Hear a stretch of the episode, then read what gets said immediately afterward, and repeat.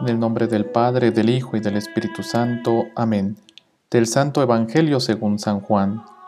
En aquel tiempo, cuando Jesús vio que Natanael se acercaba, dijo, Este es un verdadero israelita, en el que no hay doblez. Natanael le preguntó, ¿De dónde me conoces?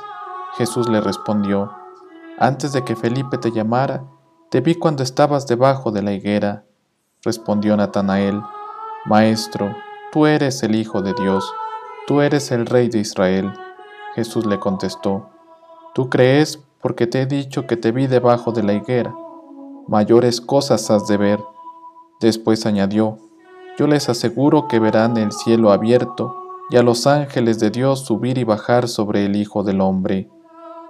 Palabra del Señor. Gloria a ti, Señor Jesús.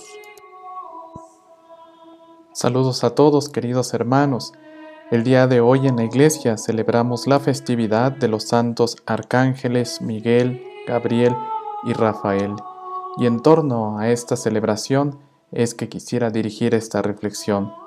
Primero empezando a recordar que hay dos días en el año litúrgico dedicados a los ángeles. Uno es precisamente el día de hoy, 29 de septiembre, en que se celebra a los tres arcángeles, Miguel, Gabriel y Rafael, el otro es el 2 de octubre, Día de los Ángeles Custodios, o mejor conocido como Ángeles de la Guarda.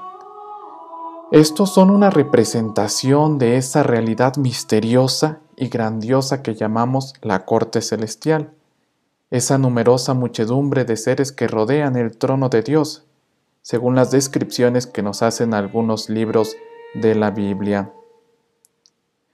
Y el día de hoy, Jesús en el Evangelio aparece hablando con Natanael, que será pronto uno de sus discípulos más allegados o más cercanos. Pero sin duda este pasaje se ha escogido por la última frase que dice, yo os aseguro que verán el cielo abierto y a los ángeles de Dios subir y bajar sobre el Hijo del Hombre.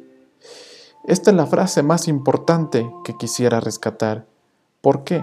Porque responde a la admiración que suscitó en Natanael comprobar que Jesús lo conocía a fondo. Les anuncia que verán cosas mayores que esa. Por ejemplo, el cielo abierto y a los ángeles. Reflexionemos un poquito más esto.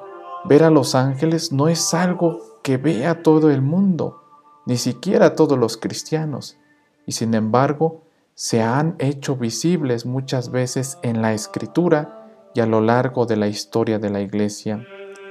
Cabe recalcar que los evangelistas hablan de la cercanía de los ángeles a Jesús en algunos momentos de su misión terrena.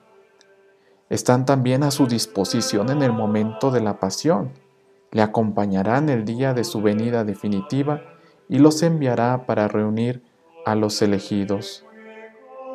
Por otra parte, se subraya su intervención en la vida terrena de los hombres pues que esta intercesión o esta devoción a los ángeles nos ayuden a nosotros a descubrir lo que Jesús quiere de nosotros y que ellos estén siempre a nuestro lado, protegiéndonos de el mal, ayudándonos a proclamar la buena noticia a los demás hermanos y que por medio de ellos Jesús nos muestre el camino, la verdad y la vida.